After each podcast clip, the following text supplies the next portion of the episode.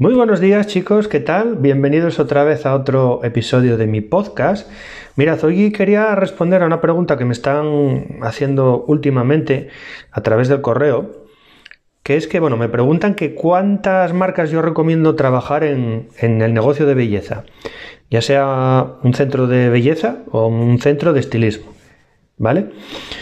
Y aquí tengo que decir que hay muchas veces que entro a, estos negocios, ya sea como muchas veces como, como cliente y otras veces como acompañante de cliente, incluso como consultor, ¿no? Y me encuentro como si estuviera en la sección de cosmética y peluquería del corte inglés. O sea, me encuentro con, con, locales que a lo mejor pues tienen un lineal entero grandísimo con un montón de, de marcas, ¿no? Y con un montón de mercancía. Acaban, muchos de ellos pues han comprado, como os comento, un montón de marcas y lo peor de todo es que, claro, eso conlleva que tienes que endeudarte, ¿no? Y implica un gran problema, que es que al final no sabes trabajar, porque trabajar siete marcas y todas las líneas de cada marca es imposible por no decir dificilísimo. Tienes que tener un negocio muy, muy grande y muchas personas dedicadas, especializadas en, en cada una de esas líneas de negocio para llevarlo adelante, ¿no? Entonces, esto hay que tratar de evitarlo siempre. Entre otras cosas, pues porque con una multitud de opciones para elegir, es muy difícil, es muy difícil conocer, como os comentaba, toda la gama en profundidad, ¿no? No vais a poder, eh, pues, instalar un sistema efectivo de trabajo es dificilísimo. Y después hay otra cosa también que va en contra vuestra y de vuestro negocio, que es que los empleados van a estar como, como tú, o peor, pues porque es muy difícil manejar todo esto y, al final pues va a ser va, a repercutir negativamente en la evolución del salón. Entonces yo aquí mi recomendación fundamentalmente es trabajar con una marca la mayoría de los servicios y de los productos que tú abarcas y después donde esta primera marca no llegue, pues trabajar con una, con, otra segunda, ¿no? Subsidiaria. Esto la verdad que tiene muchas ventajas. Pues lo primero, te permite instaurar ese sistema de, de trabajo estándar del que hablábamos, ¿vale? También te permite conocer los protocolos de la marca en cuanto a la aplicación de cada uno de los productos, y de ver también la evolución de los resultados. Siempre te acostumbras en las clientes a ver los mismos resultados, ¿vale? O bueno, resultados muy parecidos. Entonces también te puedes hacer una idea de, de, cómo funciona esa marca en cada uno de los clientes y, por ejemplo, hablando de un tratamiento facial, de, los tipos de pieles, ¿no? Después es una manera de, como os comentaba, de unificar resultados y obviamente es mucho más fácil trabajar para tus empleados, infinitamente. Tienen que centrarse en una serie de líneas, en una serie de productos para mantenimiento para que el cliente se los lleve a casa y es infinitamente mucho más fácil, ¿no? Esto con respecto al negocio. Después hay otra serie de ventajas que abarcan, digamos, lo que es eh, la marca, la propia marca en sí, ¿no?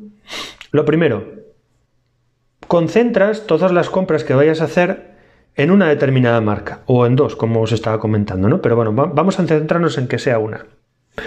Esto mm, te permite, pues entre otras cosas, que puedas negociar con ellos de manera muy, muy fácil, pues el tema, por ejemplo, de volúmenes de compra.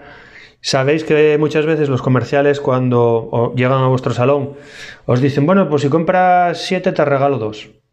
Y a lo mejor pues tú solo puedes en ese momento comprar tres y no te aprovechas de, digamos, de esa oferta, ¿no? Al final es un producto que tienes gratis, aprovechando todas este, este, tipo de promociones. Y es un producto que, bueno, mm, si trabajas una línea lo vas a sacar. Si no lo trabajas o te cuesta un poco más, tampoco te va a costar. O sea que al final tiene sus ventajas, ¿no? Y después también hay una cosa que, que la marca te cuida. La marca te cuida obviamente porque eres un cliente vamos a llamarlo VIP, entre comillas, ¿vale?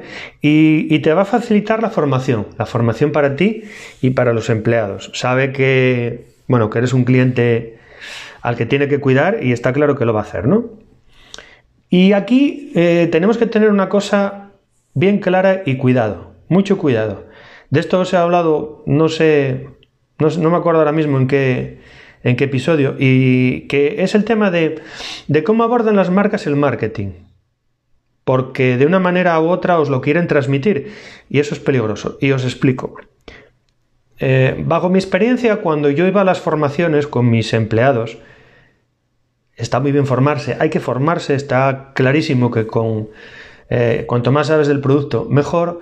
Pero claro, después cuando entras en la parte de ventas, de cómo enfocarle el producto al cliente, las marcas lo que te instauran como casi a fuego es que te sepas lo que yo llamo, bueno, te sepas cada una de las características del producto de pe a pa, ¿vale? Y eso está muy bien, pero claro, después cuando tú acabas una formación y tratas de instaurarlo durante una temporada en el negocio, eh, vas al cliente con lo que yo llamo el síndrome del papagayo. Pues el síndrome del papagayo no es ni más ni menos que decirle al cliente exactamente lo que has aprendido en, en ese curso, ¿no? Las características, cómo funciona, esto, lo otro, lo demás allá. Y eso al final mm, no conecta con el cliente. Realmente, y lo voy a decir en plata, al cliente le importa un pepino lo que tú sepas del producto. No le importa nada. Ni las características del producto. Solo hay una cosa que le importa al cliente, que es cómo tú le vas a resolver el problema. Independientemente de que sea esa marca la otra o la de más allá. Tu cliente llega al local y llega con una determinada... Bueno, no quiero hablar de necesidades porque no me gusta hablar de necesidad. Llega con un problema y el, y el cliente lo quiere resolver. ¿Vale? Entonces, también de esto ya he hablado en otro episodio, cómo podemos aprovechar las características del, del producto para crearle la emoción o el sentimiento de que eso realmente es lo que lo, va a ayudar, ¿no? Entonces al final el camino es este, no es el camino no es eh, el bla bla bla bla bla bla bla y al final realmente no vale absolutamente de nada. Esto por un lado y después otra reflexión con, respecto a los comerciales. ¿Vale? Y con esto, ojo, no estoy estigmatizando a nadie. A lo mejor me escucha algún comercial y dirá, este sinvergüenza y tal, que nos quiere. No, no, no es mi intención, entre otras cosas porque yo lo fui. ¿Vale? Y sé lo que es, pues, tener que vender producto cosmético, ¿vale? Pero claro, aquí hay una cosa, que muchas veces vosotras o vosotros os dejáis aconsejar por el comercial. Y bueno, eso está muy bien entre comillas, ¿no? Pero tenéis que tener en cuenta una cosa. Eh, ¿El comercial conoce a vuestra clientela? la atiende, sabe las necesidades que tiene, sabe los problemas que tiene, sabe tu ticket medio de cabina, sabe los productos que más consumes o los problemas de los clientes. Hablando de, bueno, de, la piel o, o, del cabello, de lo que, del servicio que le ofrezcáis, ¿no? Entonces, si os ponéis a pensar, no tiene ningún sentido que una persona que no conoce la esencia del negocio os recomiende qué tipos de productos comprar o cómo hacerlo. Os puede decir que esto está bien, que funciona, que tal y cual, pero no os puede decir eso. En todo caso, si tenéis empleados, los empleados incluso serían irían en, esta escalera mucho antes que el, el, comercial, porque el empleado vive día a día con vosotros todas estas estos, estos temas, ¿no? Entonces, eh, ojito, mm, nadie mejor que vosotros conoce el negocio y lo que se necesita en el, negocio, ¿no? Eh, lo que está claro es que todo esto te va a permitir mm, mejorar tus resultados. Centrarte, centrarte en una marca mm, es mejor que, que, centrarse en muchas, ¿no? Hay un, refrán, no es un refrán, es un es una frase de Carl Jung, a mí bueno, me gusta analizar mucho todas estas cosas, que es el padre del psicoanálisis, que dice que todo aquello en lo que te enfocas se expande. ¿Vale? Entonces, cuando te enfocas en trabajar en una marca, como os comentaba, o en dos, el servicio que le vais a ofrecer al cliente se expande y se va a multiplicar exponencialmente y eso el cliente lo va a acabar conociendo y lo va a acabar notando sobre todo. ¿Vale? Por último, una otra reflexión que me preguntan, ¿y qué ¿por qué marca me decanto? Porque bueno, eso también es relevante para este episodio, ¿no? Mm, perfecto. Ahí lo que tenéis que tener en cuenta es vuestro perfil, vuestro perfil de salón y sobre todo el ticket medio que tenéis. Os pongo un par de ejemplos. Si tenéis un ticket medio alto, o medio alto, imaginaos que tenéis un ticket medio de, no sé, 65, 70 euros. Eso quiere decir que el perfil de vuestro cliente es un perfil de cliente acostumbrado, digamos, a comprar productos eh, de más eh, valor adquisitivo, ¿no? Entonces, mm, si utilizáis o, introducís una marca en vuestros negocios de más bajo valor adquisitivo, pues al, al final ese buyer persona, ese perfil de cliente que vosotros tenéis, mm, a lo mejor, no digo que no lo asevero, ¿no? Pero posiblemente no, no se va a identificar de una manera más rápida con otra marca, digamos, que tuviera un, ticket más alto, ¿no? Entonces, no quiere decir que no lo vayáis a vender, ¿vale? Pero no lo vais a vender a lo mejor con la rapidez necesaria. Y eso al final era un poco lo que os hablaba al principio, ¿no? El producto tiene que estar parado lo mínimo posible. Entonces, hay que amoldar lo que, el tipo de producto que traemos al, al, al perfil de nuestro salón, ¿vale? Al revés también es contraproducente. Una marca, pues, o sea, un, salón que tiene un ticket medio, pues por ejemplo, de 20-25 euros, es complicado que tenga un producto de, de, gama alta, ¿vale? Puede ser y lo puede vender, no lo discuto.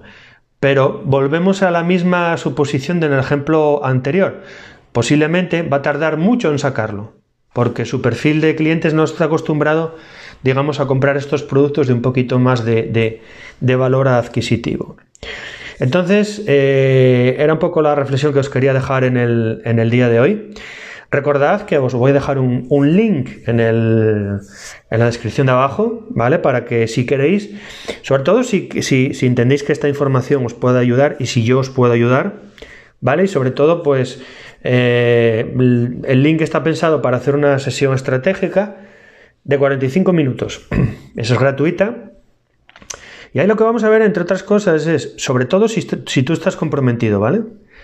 Eh, a poder mirar varias cosas. Lo primero, si mm, tienes una estrategia para evolucionar tu salón, si en los tiempos que corren puedes aplicarla, pues porque a lo mejor por el perfil de tu negocio no se puede aplicar, bueno, también siempre se puede hacer la, moldación, la adaptación de para practicar toda, o sea, para poder aplicar todas estas estrategias, ¿vale?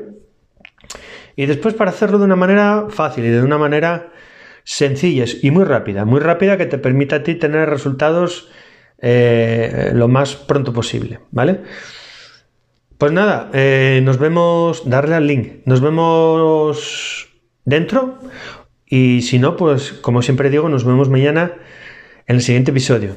Chao y hasta luego.